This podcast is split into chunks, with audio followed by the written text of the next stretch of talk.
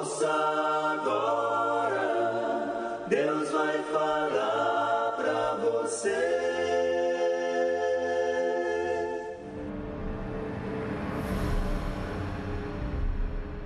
Abra sua Bíblia no Antigo Testamento, livro de Josué, capítulo 1.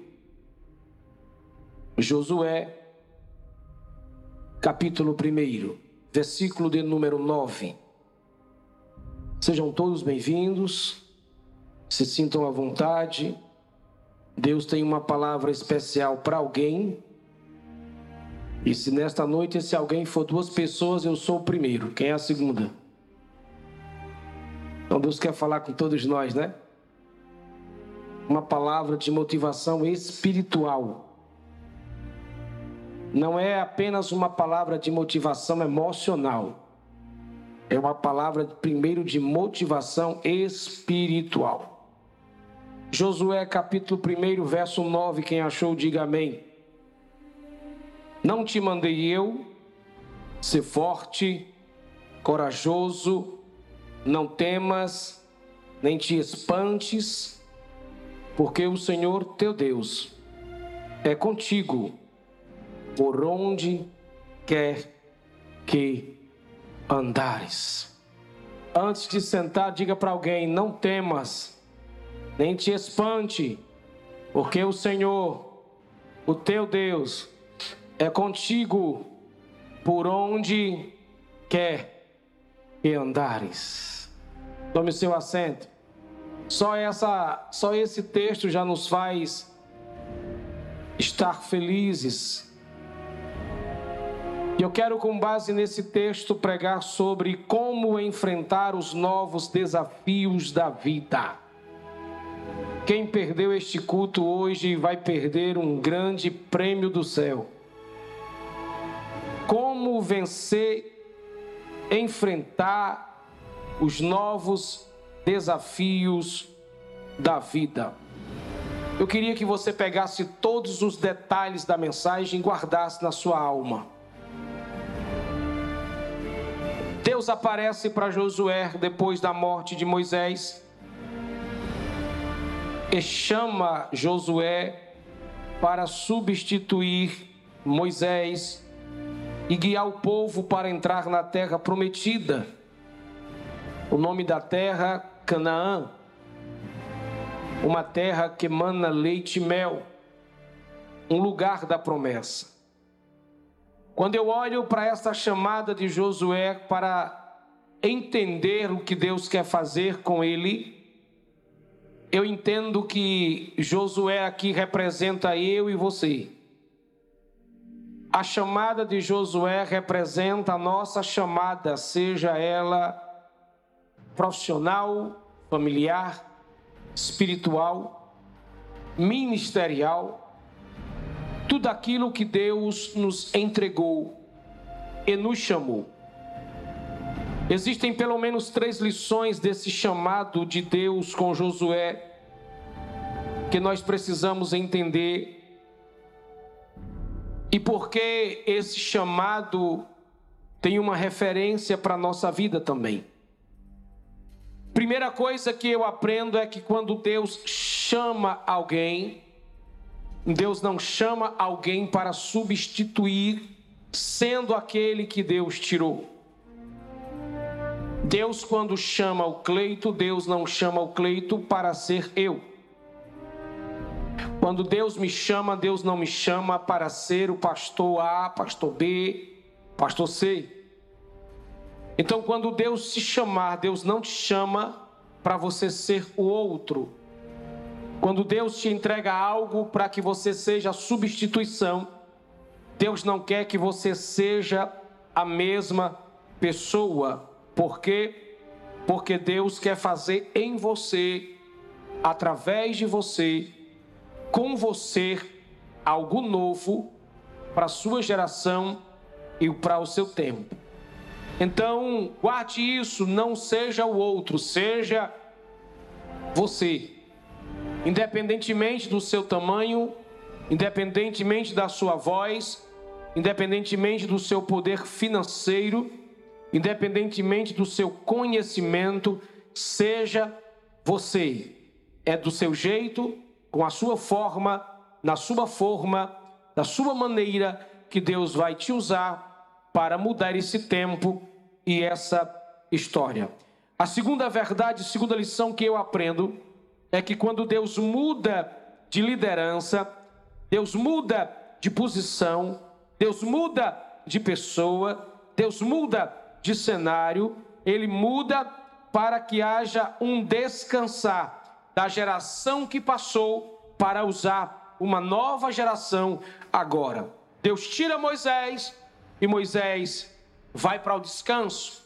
Deus tira Moisés do cenário, Deus tira Moisés seu tempo. Deus está dando descanso a uma geração, está levantando uma nova geração. Deus sempre faz isso quando ele renova o ciclo da história. Deus sempre faz isso porque no reino de Deus, na igreja, na família, não existe alguém que possa bater no peito e dizer: Eu sou insubstituível, porque não é. Deus tem um homem para cada tempo, Deus tem uma mulher para cada tempo, Deus tem uma igreja para cada tempo, Deus tem um pregador para cada tempo, Deus tem um líder para cada tempo, e Deus conhece quando eu e você estamos na hora de descansar, na hora de sentar, na hora de dar lugar. Precisamos descansar, porque Deus quer levantar uma outra geração para fazer a diferença.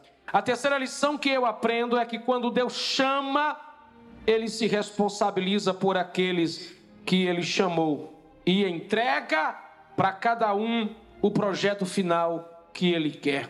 Deus chega para Josué e diz: Moisés já não está aqui, Moisés já não está nessa existência, é você que eu quero. Esse tempo agora, tempo de Moisés, passou. Moisés descansou. Moisés é outra história. Moisés é passado. Moisés é outro tempo. Agora é com você. Diga para alguém: agora é com você. O novo desafio é para você.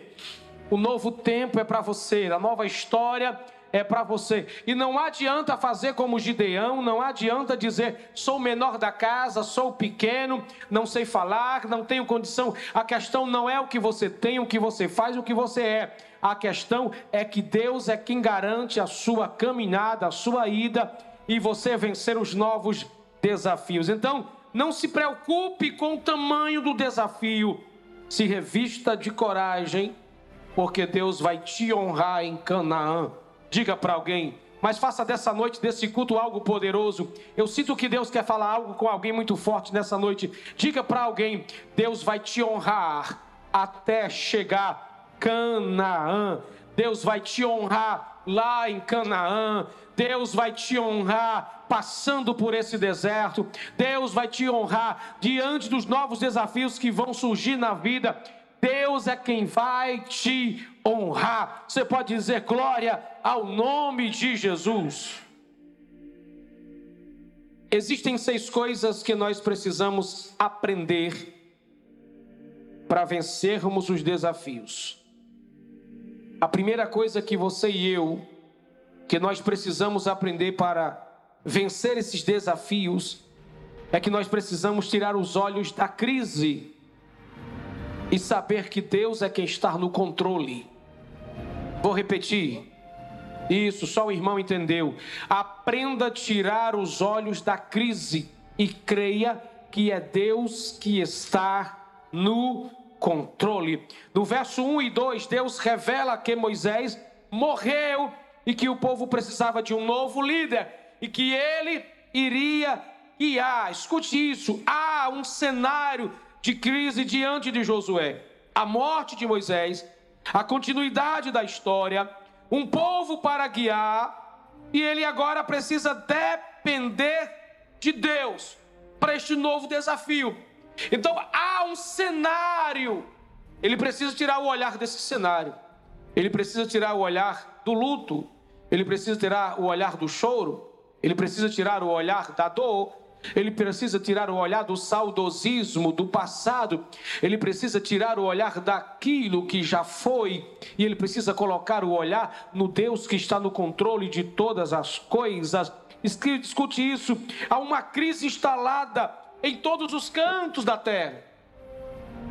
Assim como estava acontecendo uma crise instalada diante de Josué.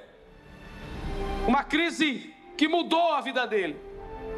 E ele precisava mudar o foco para vencer, ele precisava, peraí, peraí, peraí, eu não posso ficar chorando, eu não posso ficar resmungando. Deus já me escolheu, Deus já me chamou, Deus já falou comigo, porque enquanto todo mundo estava chorando, esperando Moisés, ninguém sabia de nada. Deus chega no canto, chama Josué e diz: Josué, vem cá, vem cá, vem cá, vem cá, vem cá, vem cá, Josué, vem cá, vem cá, vem cá, para de chorar eu estou te escolhendo agora. Deus estava dizendo assim: está vendo a crise diante do meu povo? Está vendo o meu povo chorando? Está vendo o meu povo reclamando? Está vendo o meu povo desapercebido? Deixa eu te dizer: olhe para mim, Josué, porque eu tenho o controle de todas as coisas. Eu te escolhi para vencer e para ajudar este povo a vencer os desafios de posto. Aprenda que quando alguém morre, Deus continua no trono. Quando a crise se levanta, Deus continua no trono. Quando os homens passam, Deus continua no trono. Quando a porta fecha, Deus continua no trono. Quando tudo se acaba, Deus continua no trono. Quando a doença chega, Deus continua no trono. Quando você é abandonado, Deus continua no controle da vida. Entenda, tire os olhos da crise e coloque no Deus que tem o poder para controlar a história. Então, se você quer vencer, tire seus olhos do cenário e coloque no Deus que controla todas as coisas. Diga para alguém: pare de olhar isso com autoridade, diga de novo: pare de olhar para o seu problema.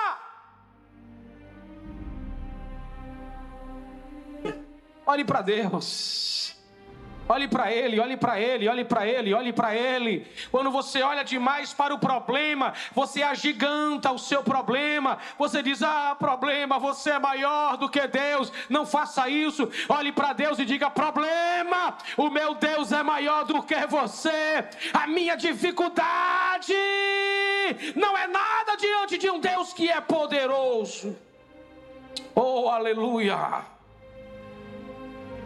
Segunda coisa que nós precisamos aprender para vencer é que a gente precisa sair do deserto e focar nos novos desafios. A Bíblia diz no verso 1 e 2 que Israel estava parado no deserto, precisava sair dali para Canaã. E aí, três grandes desafios precisavam ser enfrentados ali. Israel precisava primeiro Sair do deserto logo. Diga para alguém: saia do deserto logo. Para de mimimi, para de vitimismo, para de reclamar, para de estar tá falando o que não deve. Sai logo daí desse deserto. Sai do deserto, passe o Jordão, atravesse o Jordão. Israel deveria enfrentar as cidades fortificadas, Jericó, e tudo isso eles deveriam fazer isso e enfrentar isso logo. Deixa eu dizer uma coisa para você: pare de retardar os desafios que Deus já colocou para você.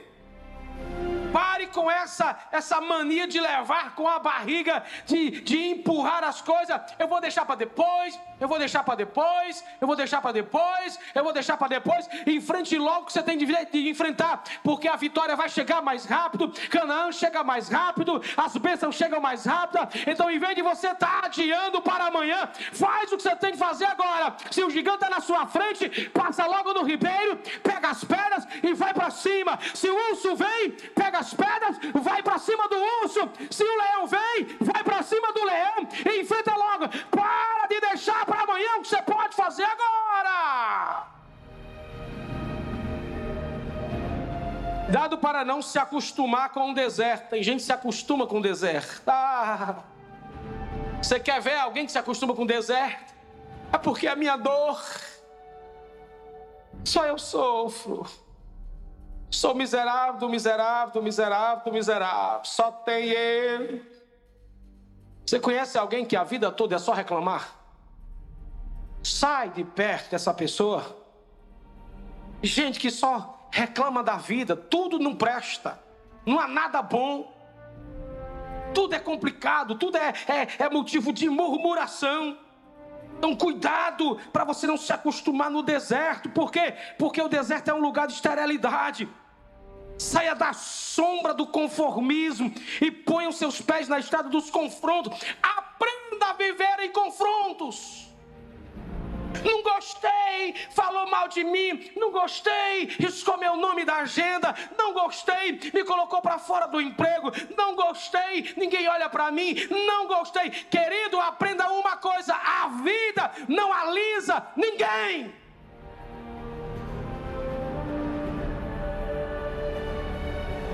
Sai dessa sombra. Põe os pés na estrada dos confrontos para crescer. Isso é a geração que não suporta um confronto. Isso é a geração que não suporta um olhar de lado, um biquinho no canto. São a geração que não suporta ser deixado de lado, ser esquecido. Uma geração doente, que precisa crescer, que precisa amadurecer, que precisa se envolver com Deus de uma forma poderosa. Você nunca vai chegar a Canaã se você ficar acomodado na mesmice, resmungando as mesmas experiências, ah, querido, você precisa entender que há um foco novo à sua frente. Ah, pastor, porque essa assim funcionava, agora não funciona mais. Ah, pastor, eu já sei do que eu passei, eu sei o que enfrentei. Ah, pastor, eu sei onde isso vai dar. Deixa eu te dizer, todo dia é dia de uma nova oportunidade. Não se apegue às experiências experiências velhas. Pare de estar se lastimando com a mesmice, achando que você é o centro da experiência. A terra está girando e não para de girar. Deus está movendo as coisas no trono. A vida está caminhando para frente e não para trás, crente. Tempo de agir agora. Se levante, sacode a poeira, sai desse deserto, sacode essa poeira velha. Tem um desafio novo para você na frente. Diga para alguém: tem um desafio novo para você aí na frente. Tem um desafio novo para você aí na frente. Ah, pastor, que desafio vai ser? Deus é quem vai pegar você de surpresa. Então, se eu fosse você, eu sacudia o pó desse deserto. Se eu fosse você, eu dizia para esse deserto passado: jamais eu vou sair daqui, deserto. Eu estou caminhando para Canaã. Há algo de Deus novo para mim. Queridos, guardem o que eu vou profetizar agora. No no nome de Jesus. É no meio de pandemia, é no meio de guerra, é no meio do reviravolta que Deus ainda é Deus de avivamento. Se prepara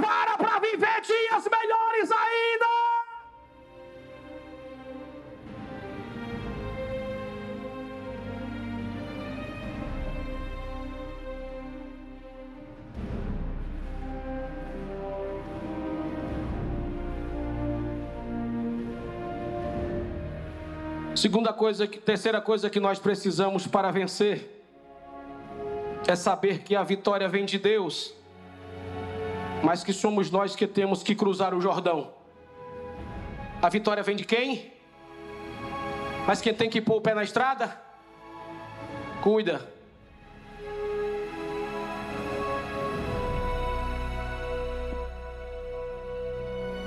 A vitória vem de Deus. Aí você precisa desencruzar os braços. Você precisa parar com esse espírito de moleza, de preguiça. Chega fede. Chega tá cheio de teia de aranha na cabeça, no pensamento, no coração, na alma.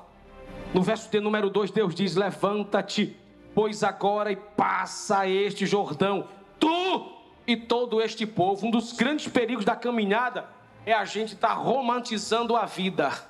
Ah, a vida. A vida é linda. Ah, as flores. Ah, nas páginas da minha agenda só tem página de vitória. Oh, mentira.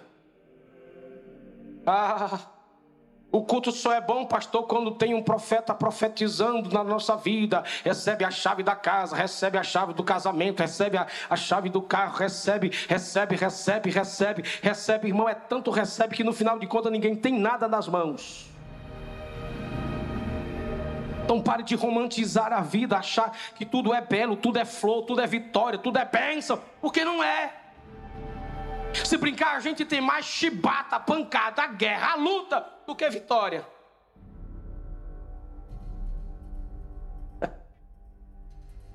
Então aprenda que entre a promessa e Canaã sempre haverá um Jordão.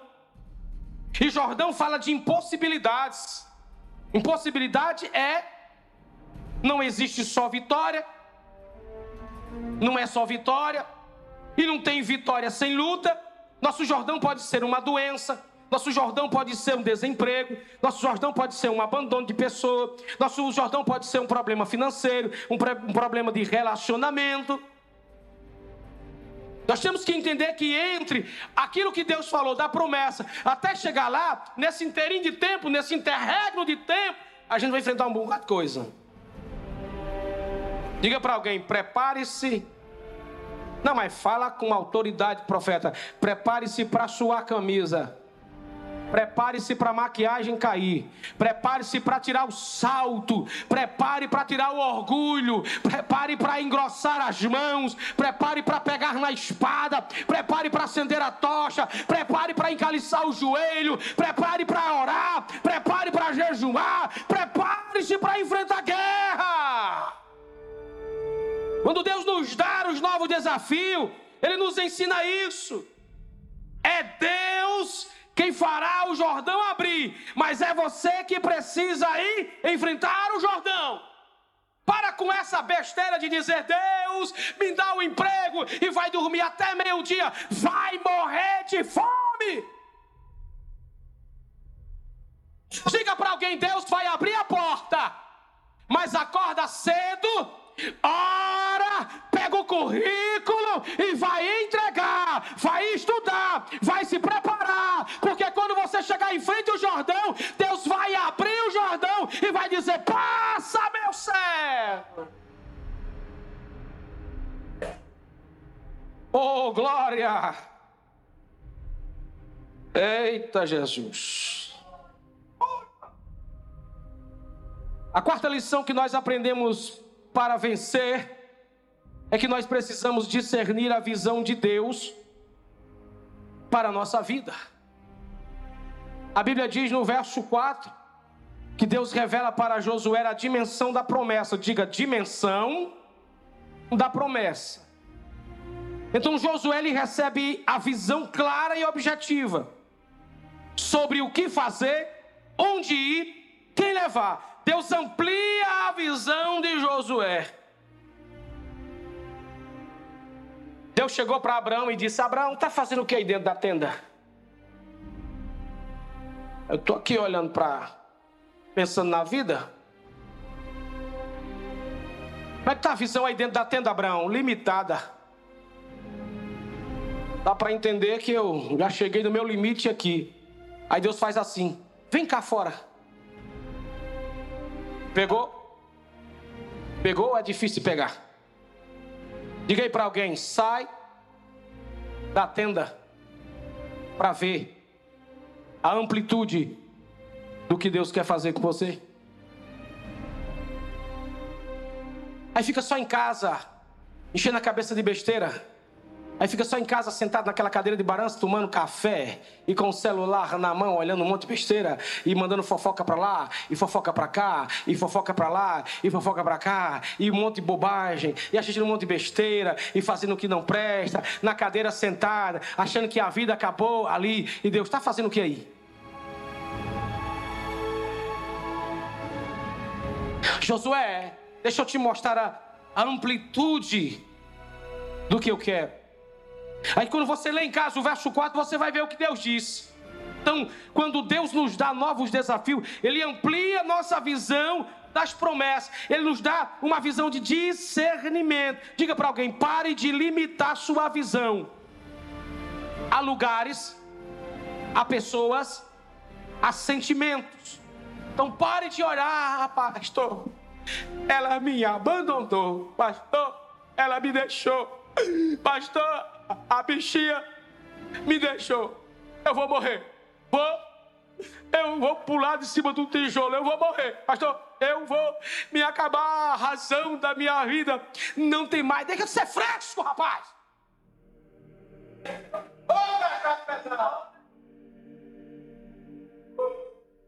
Pastor, meu marido foi embora, não quer mais nada comigo, me abandonou. Deixou os meninos, as meninas, o cachorro, o papagaio, deixou o curió, deixou o azulão, deixou o negão, deixou um bocado de coisa, deixou tudo. E agora, pastor, o que vai acontecer? A minha vida por um fim, deixa de ser fresca.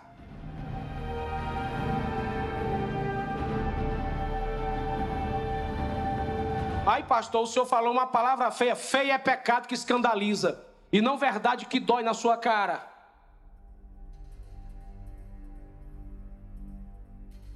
De limitar a visão e as coisas que Deus tem para você. Aí, pastor, ninguém me deu mais oportunidade na igreja. Eu não vou mais. Ah, miserável, nunca foi crente tem que aprender a ser crente. Pastor, se não me der oportunidade para pregar, eu saio do ministério, a porta está aberta, seu incrédulo, seu cru. Você nunca aprendeu o que é servir a Jesus e ser salvo. Você está na igreja por causa de um microfone, de um paletó, de uma gravata, de um cargo, de um instrumento, de uma oportunidade. Você não conseguirá entrar no céu com esse pensamento velho, é, é, amufinado e cheio de teia de areia. Te converte, cara. Diga para alguém, mas diga com muita raiva: o que Deus tem para você é muito maior do que esses limites aqui à sua volta. Deus sempre tem o melhor e o maior para mim e para você. Vou repetir para você dar glória a Deus. Deus sempre tem o melhor e maior para mim e para você. Os nossos limites é muito pequeno diante das estrelas que Deus quer nos revelar.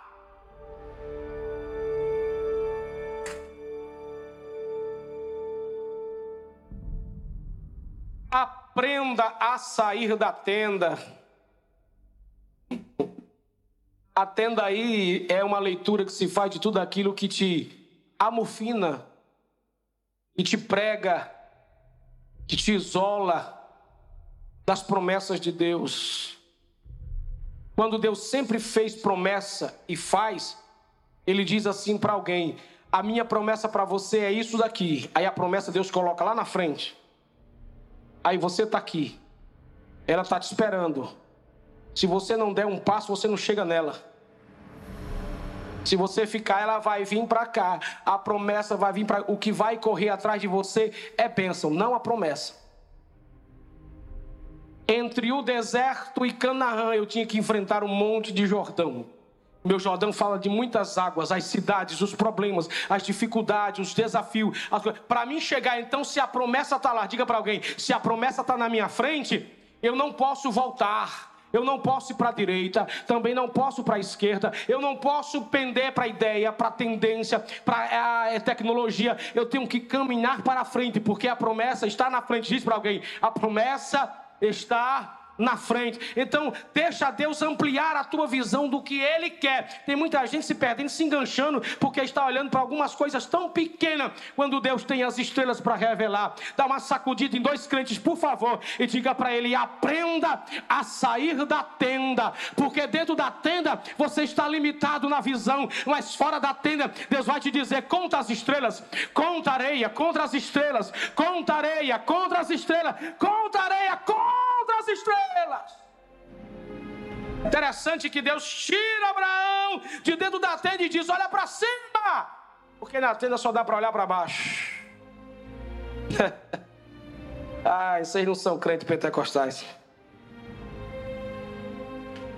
A quinta lição que nós precisamos aprender para vencer é que nós precisamos encharcar nossa alma de ânimo verso de número 9, Deus sacode a alma e a fé de Josué, dizendo: Tende bom ânimo. Eu não sei se você pega essas coisas, mas Deus é animado. Pegou não, né? Você não lê Bíblia direito, né? Deus é animado. Um dia que Deus disse: Moisés, prepara o povo para o culto, que eu vou descer no monte. O povo jejuou, tomou banho, se preparou. E eu acredito que no meio daquele povo tinha muita gente achando que Deus vinha num ventozinho leve. É, eu não sei se você entende isso, mas a Bíblia diz que o céu se abriu. Dá uma cutucada assim, alguém diz: o céu se abriu. Deus não teve que descer? Ele abriu a porta. Ele abriu a porta do céu.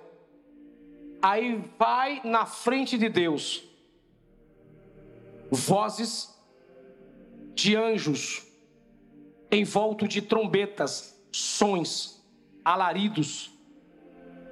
Deus vem descendo do terceiro céu, e aí ele vem em volta de relâmpagos e trovão. Irmão, você já caiu da cama de um trovão? Eu já caí da rede da cama de um trovão. O medo foi tão grande, meu irmão, que eu quase. É, aprontava nas calças. Pense num trovão miserável em cima da serra, a 875 mil, é, mil metros acima do nível do mar, lá no Rio Grande do Norte, na tromba do elefante, o lugar mais alto do Rio Grande do Norte, lá na minha cidade. Pense nos trovão desmantelado que dava, irmão. Mas era desmantelado, não tinha negócio de casa forrada, fechada, acolchoada, não. E a minha casa não tinha forro, era de telha batida mesmo. Quando dava o trovão, meu irmão, eu pensava que o céu estava caindo por cima da casa. Era tanto trovão com medo. Eu fico imaginando um dia que Deus desceu naquele monte, balançava o monte, o monte estremecia. A Bíblia diz que tinha fogo, trovão, relâmpago. Há um coral cantando, glorificando, exaltando o nome de Deus. O povo ficou com tanto medo do culto que Deus já viu de longe e disse: Ai, Moisés, diga o povo que não chegue perto. Por quê? Porque eles não entendem meu culto, eles não entendem meu barulho, eles não entendem o meu poder, eles não entendem a minha glória. Porque Deus já estava preparando um dia dia chamado de dia de Pentecostes, Atos capítulo de número 2, para ensinar a igreja, pelo Espírito Santo, que quando Deus desce, Deus balança a terra. Não existe, não existe culto para Deus como se fosse algo solene e fúnebre. Ave, ave. Ave Jesus. Ave.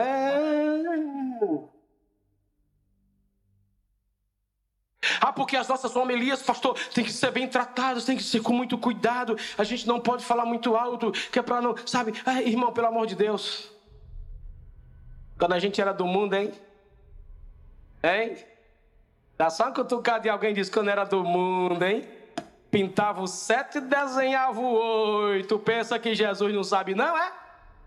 Aí vem para o culto, hoje salvo, transformado, limpo, perdoado, vem para o culto, aí fica, não grita, não sei para que isso, não sei para que pular, não sei para que levantar a perna, não sei para que falar em língua, sai do meio, geladeira, sai do meio, crente frio, deixa eu adorar, deixa eu ser cheio do Espírito de Deus.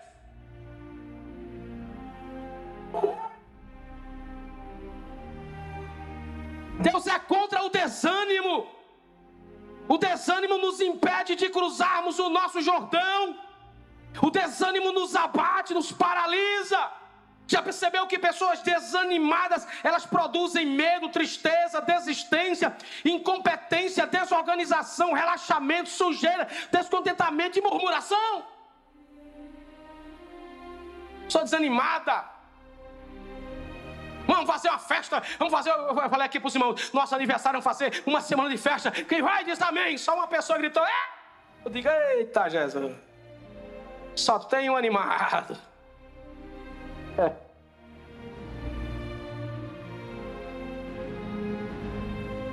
Dá uma olhadinha de canto pro seu irmão, ver se ele está animado. Ou desanimado. É melhor olhar não, né? E tem gente que é a cara do desânimo. É. Do Senhor, meu irmão, tudo bem? Hã? Culto ontem foi uma maravilha, não foi, irmão? Santa Ceia, Igreja Ceia, Jesus fazendo coisa. Ai. Cara da morte. Vazio até a alma, mano. Tem óleo, não tem unção, não tem graça, não tem nada. sai de um culto abençoado, Deus falando, Deus fazendo, a igreja balançando, a gente sentindo a presença de Deus, mas altamente desanimado, sabe? Pessoas desanimadas, elas se tornam péssimas influências. Elas não saem do lugar, elas não crescem e ainda fica querendo impedir dos outros crescer. Não vá não, não vá não, não vá não, não faça não, não, não quero não, minha mulher não deixa não, não, não, não, não, e não, e não, que não.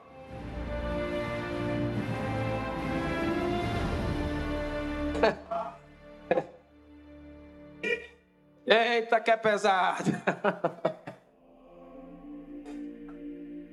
Diga para teu irmão, a Canaã é para quem tem coragem trabalhar, se alegrar, dar glória a Deus, anotar, crescer, desenvolver, glorificar. Canaã é terra que emana leite e mel, é terra prometida, é terra de promessa. A ordem de Deus é ative o ânimo no seu coração, porque ninguém vence desafio desanimado, ninguém vence desafio desanimado. Irmão, quando você perceber que o diabo vem para apagar o fogo, diga para ele: pode vir quente, que eu estou fervendo. O Deus que me chamou é o Deus que vai me dar vitória.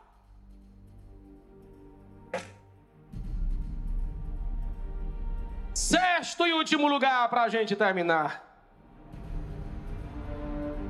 Nós precisamos aprender para vencer.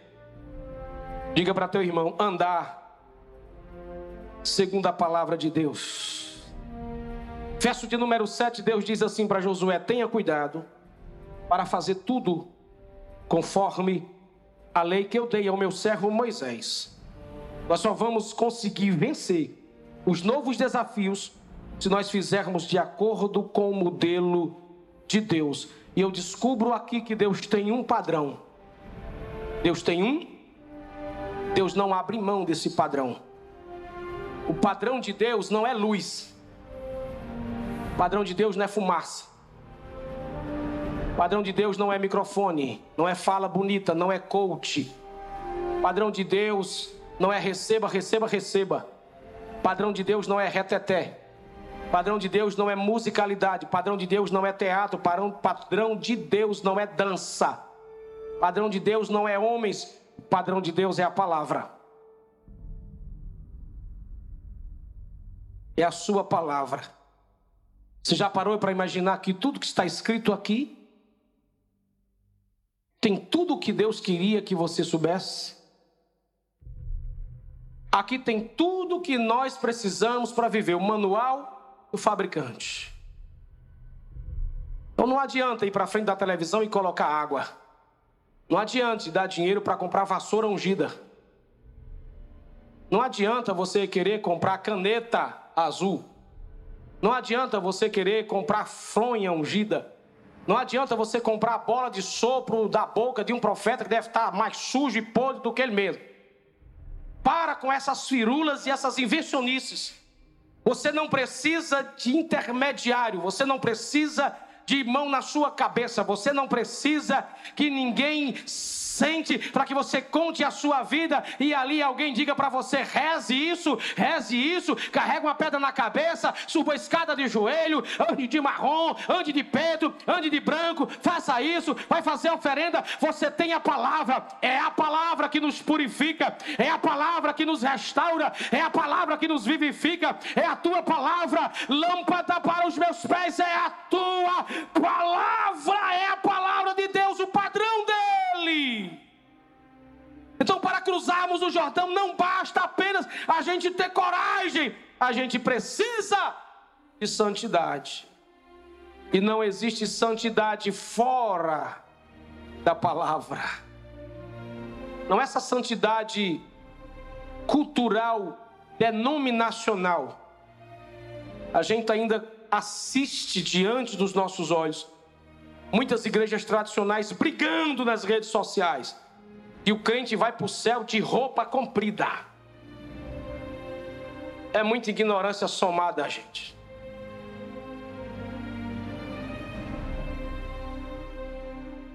é muita loucura, é muita ignorância na mente de muita gente, em prol de um formalismo teológico, entre aspas, uma doutrina, entre aspas, onde Deus nunca disse determinadas coisas.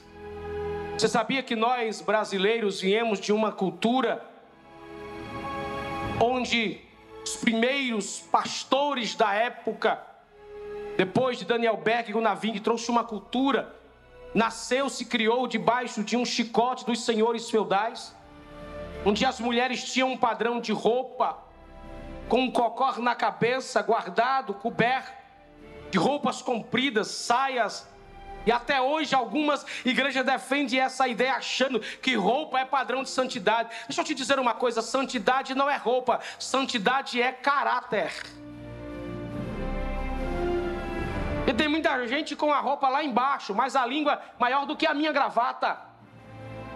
Tem muita gente cobertinho até, a, até os cabelos, mas murmura, reclama, pragueja, fofoca, fala mal, deve, não paga, rouba, mente, engana. E Deus está dizendo: a sua roupa não vai levar você para o céu. O que salva você é uma vida genuína, pela graça de Deus transformada em Cristo. Jesus tem alguém aí para dar um glória a Deus? Então aprenda que sucesso na vida passa pela santidade. Aprenda que sucesso e prosperidade sem santidade é tempo perdido. Lá no mundo tem muitos ímpios que prosperam. Aí a gente olha e diz: Deus, sou tão fiel a ti, me desvio de tanta coisa, não tenho o que ele tem. A prosperidade dele tem fim a riqueza dele tem fim. Eu não sei se você vai pegar isso, mas diga para alguém: você é rico e não sabe. Hum. Você é rico e não sabe. É. Você está só passando na terra. Você não veio para ficar aqui nesse trem. Na, aqui, na, Pastor, eu moro no Ibiza, eu moro lá, não sei aonde, eu moro lá no Alphavila, no Alfavela, no Alfa não sei o que, Alfa não sei o que, e Alfa não sei o que, irmão, pelo amor de Deus, você vai morar no Alfa, no Ômega, no princípio, no começo, no meio, no fim.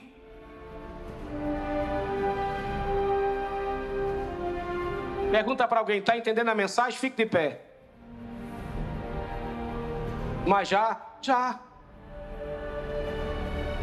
E é para você voltar quinta-feira com vontade de comer mais.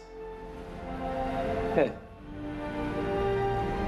Duas coisas importantes Deus nos garante nessa caminhada. E isso daqui é fantástico. A primeira coisa que Deus nos garante, que Ele está conosco. Pegou? Diz para alguém: Deus está contigo. E isso é o que basta. Vai, diz. Deus está contigo, isso é o que basta. Deus disse assim para Josué: Assim como fui com Moisés, serei contigo. ah. Parece que eu estou vendo Josué querendo desistir. O senhor falou de um monte de coisa de Moisés aí. Mas Deus, ele calma, assim como eu fui com ele, serei com você.